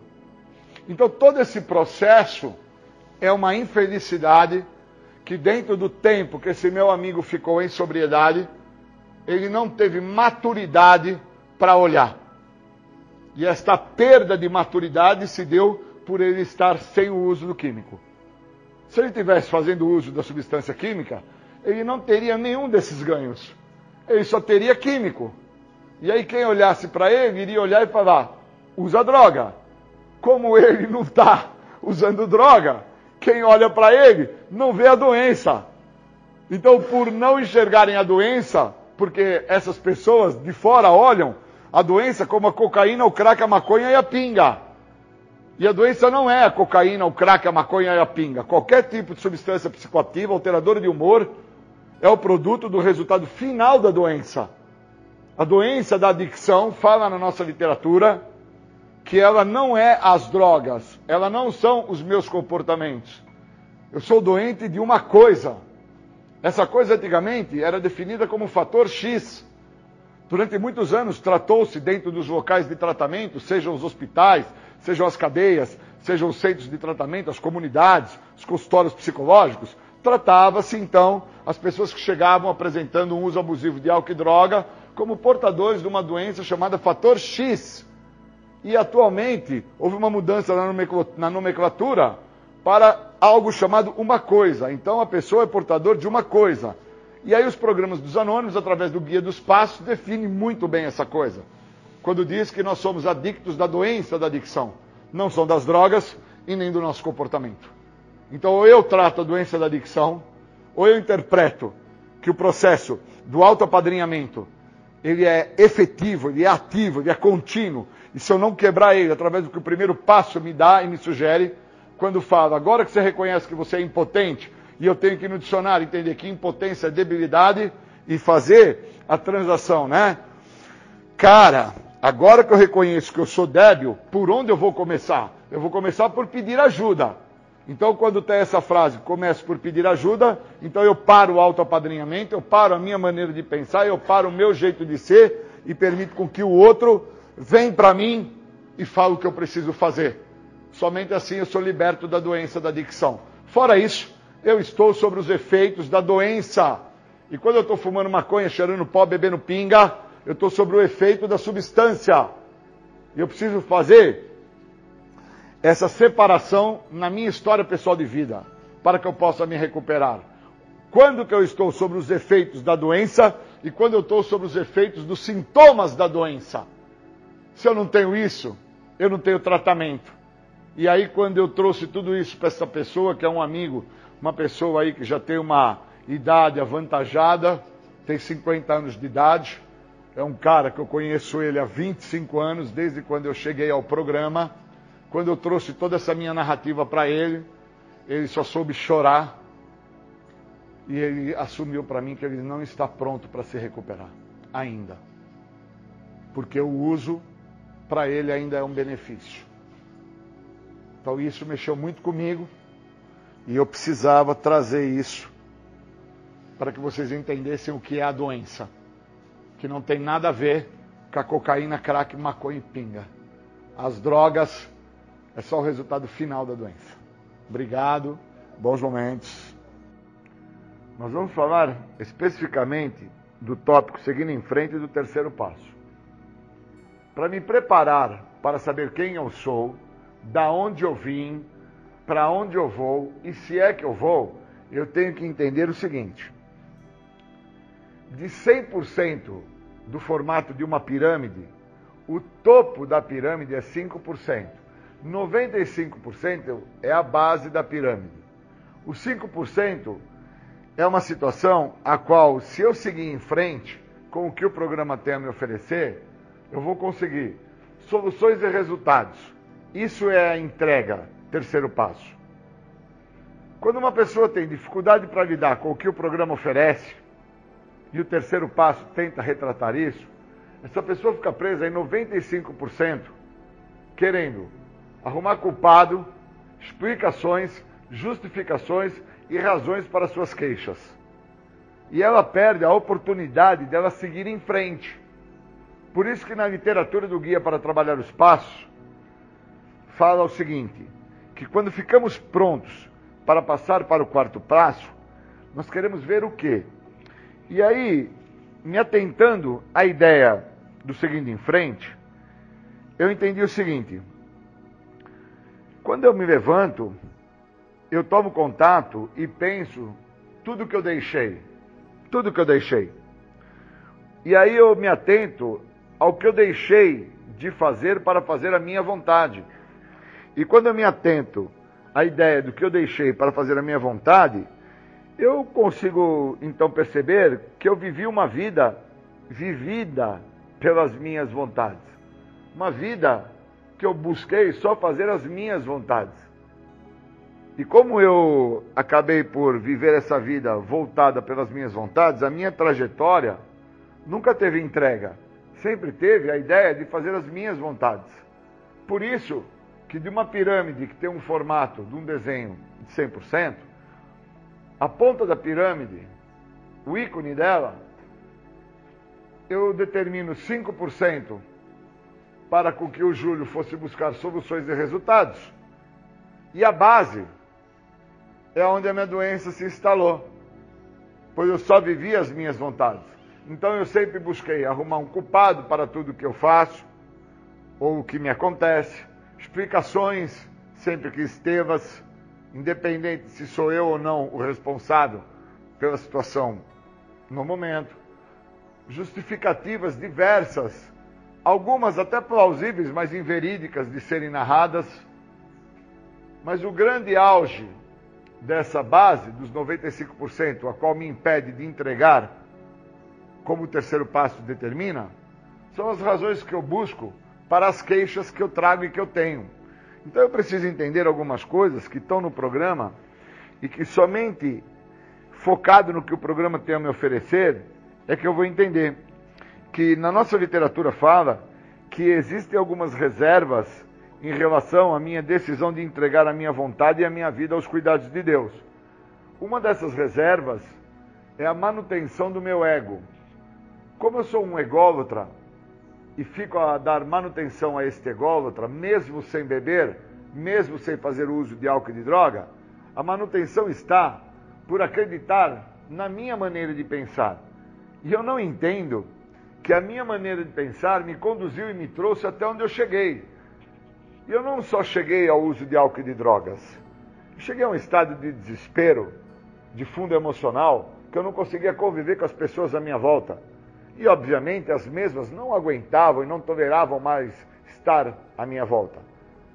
E quando eu me deparo com essa realidade, a primeira tendência que eu tenho é dentro dos 95% de querer pôr culpa nessas pessoas, de querer explicações dessas pessoas, de justificar a ação dessas pessoas e querer ter razão em relação às queixas que eu tenho sobre tudo isso. E na realidade, o que me falta é entender que se eu tivesse 5% só desse 100%, no sentido de soluções e resultados, eu não estaria por sofrer da minha vontade que não está sendo feita no momento. Então, quando eu fui para um tratamento, a primeira coisa que eu trouxe ao estar no tratamento é que se não fizesse o que eu queria, então eu ia me matar, eu ia me suicidar, eu ia voltar a usar droga, vocês vão ver o que eu vou fazer. E todas as justificativas que, de certa forma, eram muito chulas, a maneira como assim eu narrava, como eu tentava me expressar, muito chulas, elas todas estavam tendo como base um sintoma da doença, da adicção, que era a negação da realidade. Qual a realidade? As pessoas não me toleravam mais. A prova que elas não queriam a minha presença ao lado delas foi aonde eu cheguei. Se eu não tivesse chego aonde eu cheguei, eu nunca ia entender que essas pessoas já não me aguentavam mais. E eu cheguei a um estado de desespero que a maneira que eu chego a esse estado de desespero, que foi através do uso de álcool e de droga, porque desesperado para com que as coisas acontecessem e fossem feitas dentro das minhas vontades, dentro da minha maneira de pensar, dentro do meu total egocentrismo, dentro da minha loucura. Essa maneira a qual eu cheguei, ela se expressou através do uso do álcool que eu fazia continuadas vezes, todos os dias, uma, uma dose atrás da outra, e também no uso de droga, de forma compulsiva, impulsiva, de uma maneira desesperadora, sem medir nenhuma consequência. E quando eu me atento a isso, e olho quem eu sou, e entendo que eu tenho que seguir em frente, e agora descobrir quem que eu sou na realidade, da onde eu vim, o que, que eu causei aonde eu me encontrava, e agora o que, que eu estou causando aonde eu me encontro, e para onde que eu vou com isso que o programa está falando aí que me oferece, que é a liberdade da doença da adicção. Porque para mim, eu entendia que se eu parasse de beber pinga, se eu parasse de tomar conhaque, se eu parasse de usar drogas diversas, todos os tipos de droga, independente de nomes, qualquer tipo de substância alteradora de humor, se eu parasse com tudo isso, eu ia ter um benefício, eu ia ter um ganho, eu ia ter uma vida maravilhosa. E na realidade, quando eu olho a pirâmide e entendo que 95% da pirâmide, a qual eu ainda vivo ela, está, porque para com que eu siga em frente, eu ainda quero encontrar culpados, eu ainda quero explicações, eu ainda quero justificar uma série de fatores que são injustificáveis, eu ainda quero entender os motivos a quais as pessoas estão a se queixar da minha pessoa. Uma vez que eu me atento a, a essa condição da pirâmide, a qual estou retratando, é, fazendo essa analogia aí figurativa, para entender aonde que eu me encontro. Eu me encontro no topo da pirâmide, dentro de 5%, aonde eu entendo que seguir em frente é dar soluções ao que eu não entendia e encontrar resultados, ou eu me encontro dentro de 95%, dentro de uma base a qual até agora eu não entendi o que o programa tem a me oferecer. Que começa primeiro com a liberdade da doença entendendo que a primeira pergunta do guia para trabalhar os passos, no primeiro passo, no tópico o que é a doença da adicção, a pergunta retrata a ideia o que a doença da adicção representa para mim.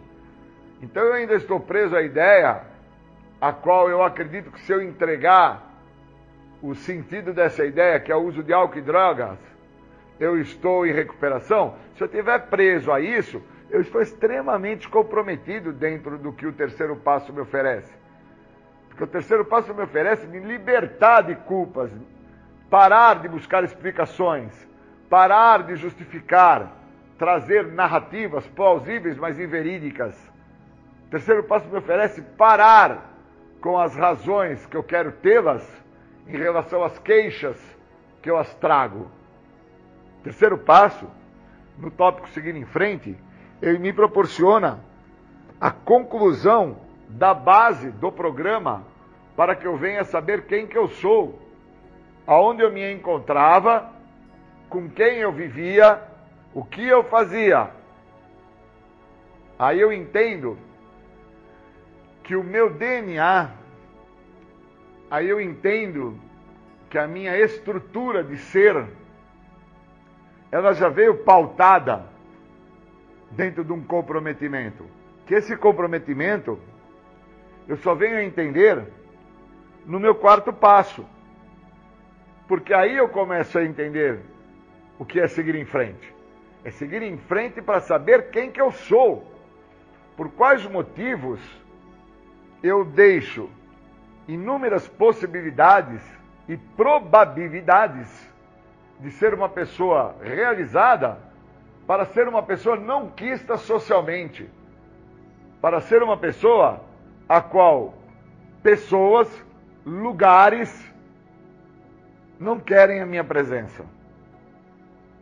O seguindo em frente, esse tópico, ele me faz alçar voo para olhar para quem é o Júlio e os motivos a quais o Júlio, no decorrer da sua trajetória de vida, com tão pouco tempo de existencialidade, com 11 anos de idade, teve o contato com a substância química, teve o contato com o álcool, e ali se tornou o momento de escolha dele.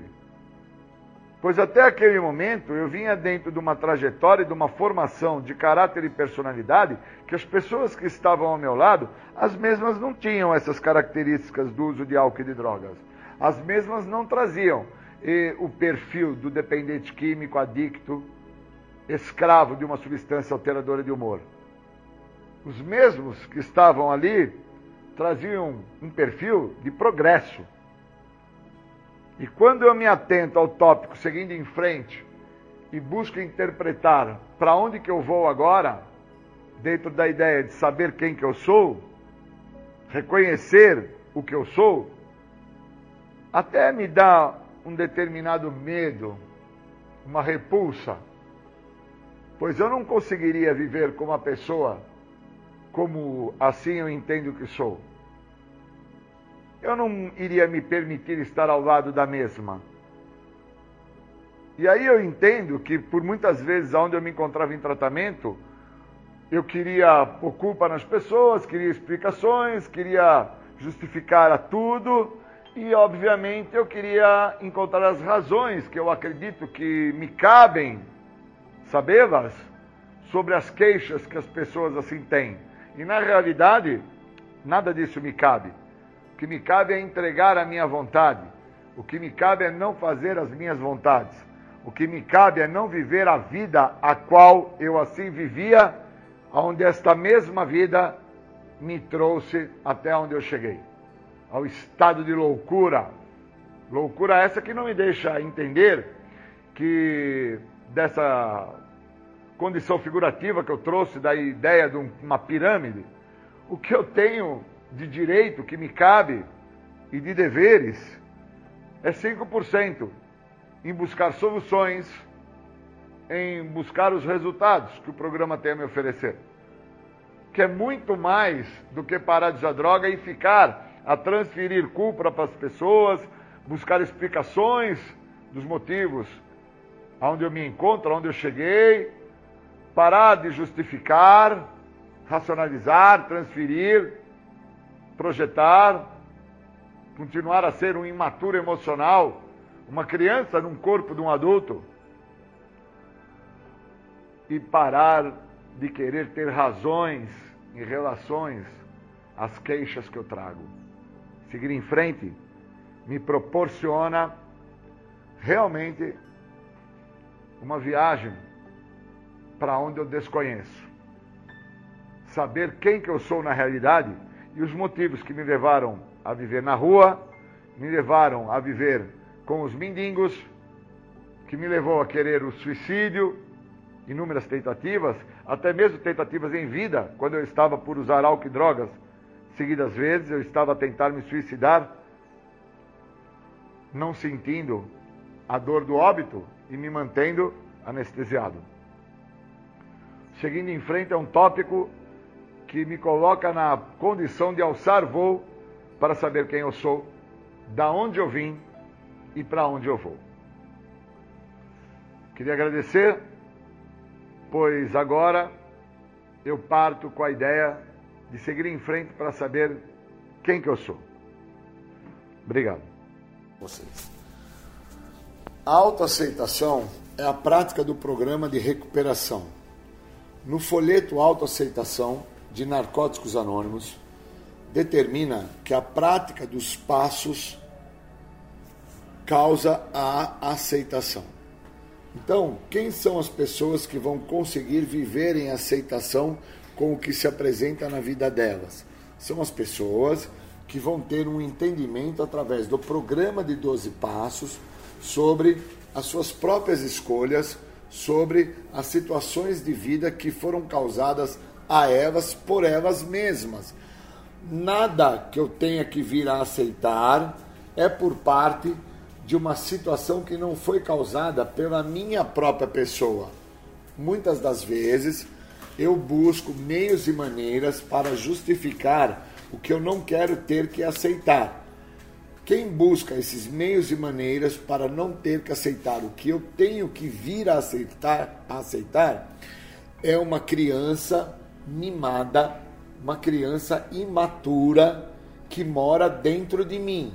Pois uma pessoa com idade, que é o meu caso, mais de 50 anos, uma pessoa que já se responsabiliza pelas ações cometidas por esta própria pessoa, uma pessoa que já tem lucidez o suficiente em relação às ações que ela acaba por trazer de ruim para si mesma, ela teria uma maior facilidade em aceitar o resultado final. Só que uma criança imatura que vive dentro de mim, ela tem dificuldade para aceitar. Então, eu preciso entender quem é que está a querer aceitar ou não a situação que se apresenta. É aquela criança a qual eu reconheço e aceito que eu tenho, ou é aquela pessoa que já tem uma substancial idade ali, já passa né, dos seus 20 anos de idade, já é uma pessoa mais madura, com 50 anos, e ainda está com dificuldade por vir a aceitar que é a grande responsável pelas situações causadas. Então, quando eu me atento a isso, dentro do que o programa me oferece, pois a literatura me fala que as restrições vão me privar do benefício que o programa me oferece. Qual é a restrição a qual eu me atento e consigo deixar clara? É que quando eu me restringo a aceitar, eu não estou a ver o que realmente eu preciso enxergar. Então eu não posso ficar me restringindo a não aceitar o que eu tenho que aceitar. E para isso eu preciso olhar. E olhar é que me dói. Porque o que é que me dói? O ser humano que eu me tornei, dentro da idade que eu trago, através das ações que eu acabo cometendo, que são sempre contra a primeira pessoa do singular são sempre contra mim mesmo. Não é contra meus pais, minha mãe, o meu amigo no meu trabalho, as pessoas à minha volta.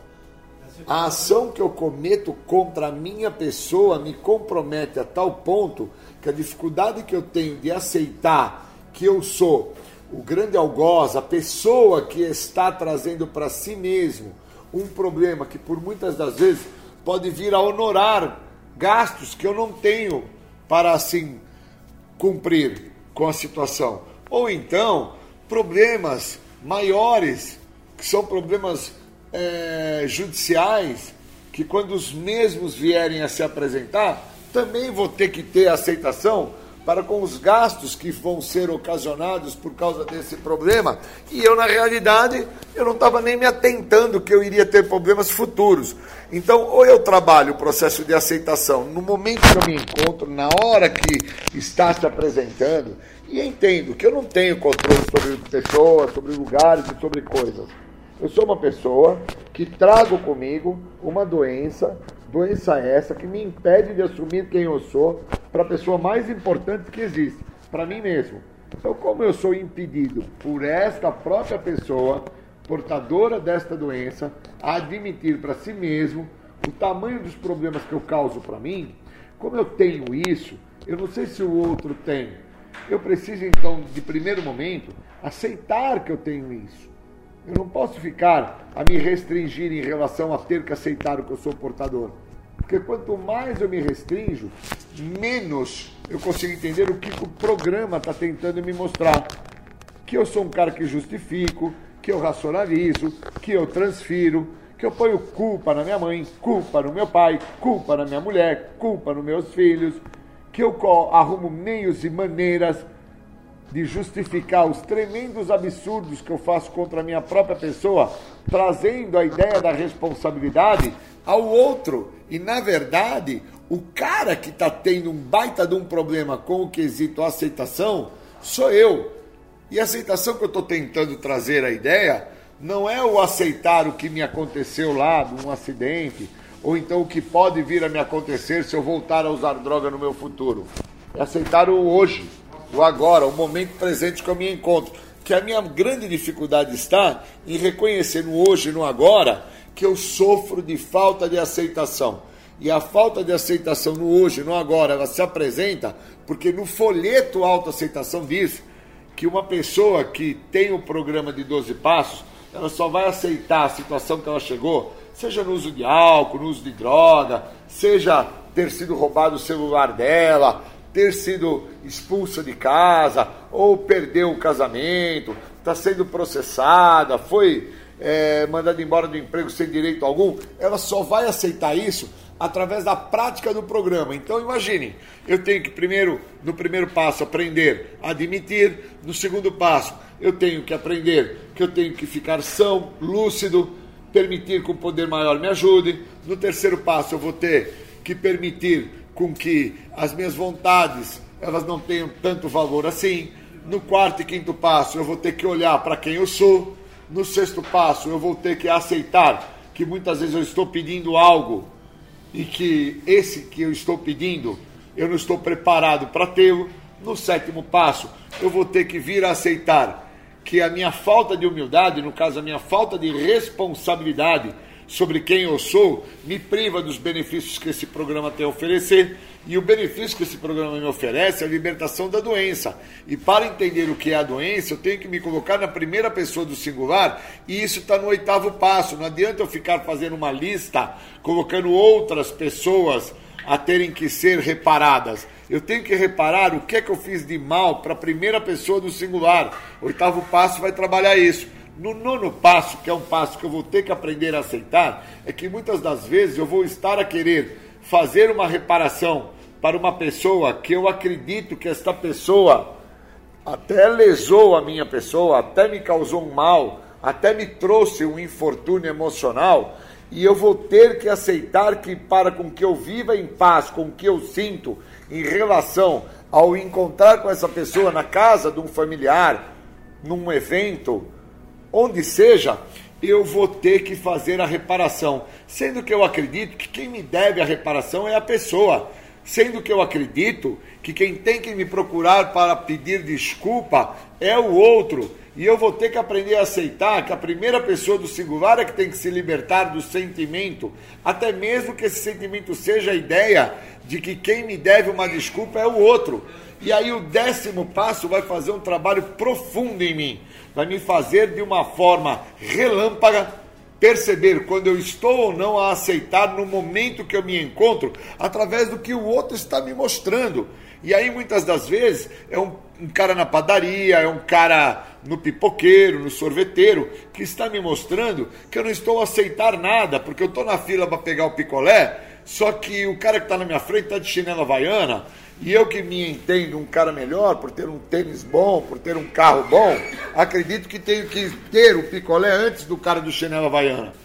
E o décimo primeiro passo, quando ele chegar na minha vida, olha a importância do que fala no folheto autoaceitação, que a prática de autoaceitação é a vivência do programa no todo. O décimo primeiro passo vai falar na minha vida que aonde reside a verdadeira força para que eu venha aceitar a minha doença é no grupo, que é o elemento de maior força e é dentro do grupo que eu tenho que trabalhar a autoaceitação para que eu tenha uma questão chamada equilíbrio emocional. E aonde que eu mostro que eu não aceito? Quando eu estou em desequilíbrio emocional, aonde? No grupo, cara. E que muitas vezes eu não interpreto que o, o estar dentro da minha casa com a minha mãe, meu pai, meu padrasto, minha irmã, meu tio, minha tia, é o grupo. E que muitas vezes eu não estou a aceitar aonde eu me encontro. E eu não estou no grupo anônimo, eu nem estou no grupo das pessoas do esporte. Eu estou dentro da minha casa, sofrendo de falta de aceitação e não entendendo que aquelas pessoas que estão lá, elas representam o grupo, que é onde reside a verdadeira força, que é onde eu tenho que trabalhar. O que me falta é equilíbrio emocional, a qual eu não aceito que o que eu quero é que as coisas aconteçam da minha maneira. E o décimo segundo passo que fala dentro do panfleto autoaceitação, que retrata a ideia que a prática para a autoaceitação é a vivência do programa de 12 passos, este passo me diz, o décimo segundo, que após ter experienciado, vivenciado e levado para todas as áreas da minha vida o que o programa oferece, é que eu vou então a aceitar que eu sou portador da doença da adicção. Então a autoaceitação, a um nível mais profundo, ela acontece com a vivência do programa. Eu não aceito porque eu me calo, eu não aceito porque eu fico omisso, eu não aceito porque eu não me posiciono. Eu preciso entender que eu começo a aceitar quando eu interpreto o que o programa está me oferecendo. Por isso que a aceitação a um nível mais profundo é um estado de espírito. Qual é o meu estado de espírito, onde reside a verdadeira força, que é no grupo, onde eu tenho que aceitar que muitas das vezes o outro servidor, ele não quer servir o grupo da maneira com que eu acho que tem que ser, tem que ser feito, tem que ser servido, tem que ser executado. Qual é o meu estado de espírito? Como que eu me encontro dentro da ideia do equilíbrio emocional que o programa fala? Como é que eu me vejo dentro da ideia do que fala o programa, né? Por que pedir uma coisa se eu não estou preparado para pedir? Pois eu peço para que o outro faça uma planilha, eu peço para que o outro guarde uma chave, eu peço para que o outro limpe a sua cama ou arrume o seu sapato e o mesmo não o faz. Como é que eu me encontro dentro desta visão espiritual, desta possibilidade de usar o que o programa me oferece para que eu possa vir a aceitar quem eu sou, aonde eu me encontro no momento que eu estou? Então, quando eu me atento ao processo de autoaceitação, dentro da ideia de um nível mais profundo, eu começo a entender que aquele panfletinho de cor rosa que fala autoaceitação, ele transcreve direitinho por que, que uma pessoa não se atenta ao que o programa tem a oferecer. Porque ela não está a usar os passos naquilo que ela precisa para aceitar a situação que acabe. Esse momento é importante estar a aceitar o que o programa me oferece da maneira que o programa me oferece e não da maneira que eu quero que o programa funcione com o que eu ofereço ao programa. Muito obrigado.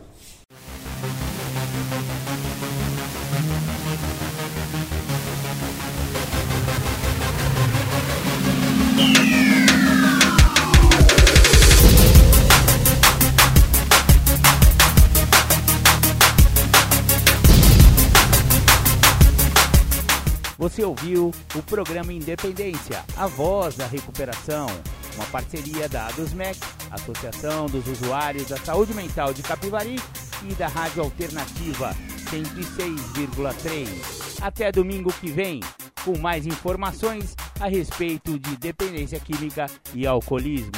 Obrigado, até mais!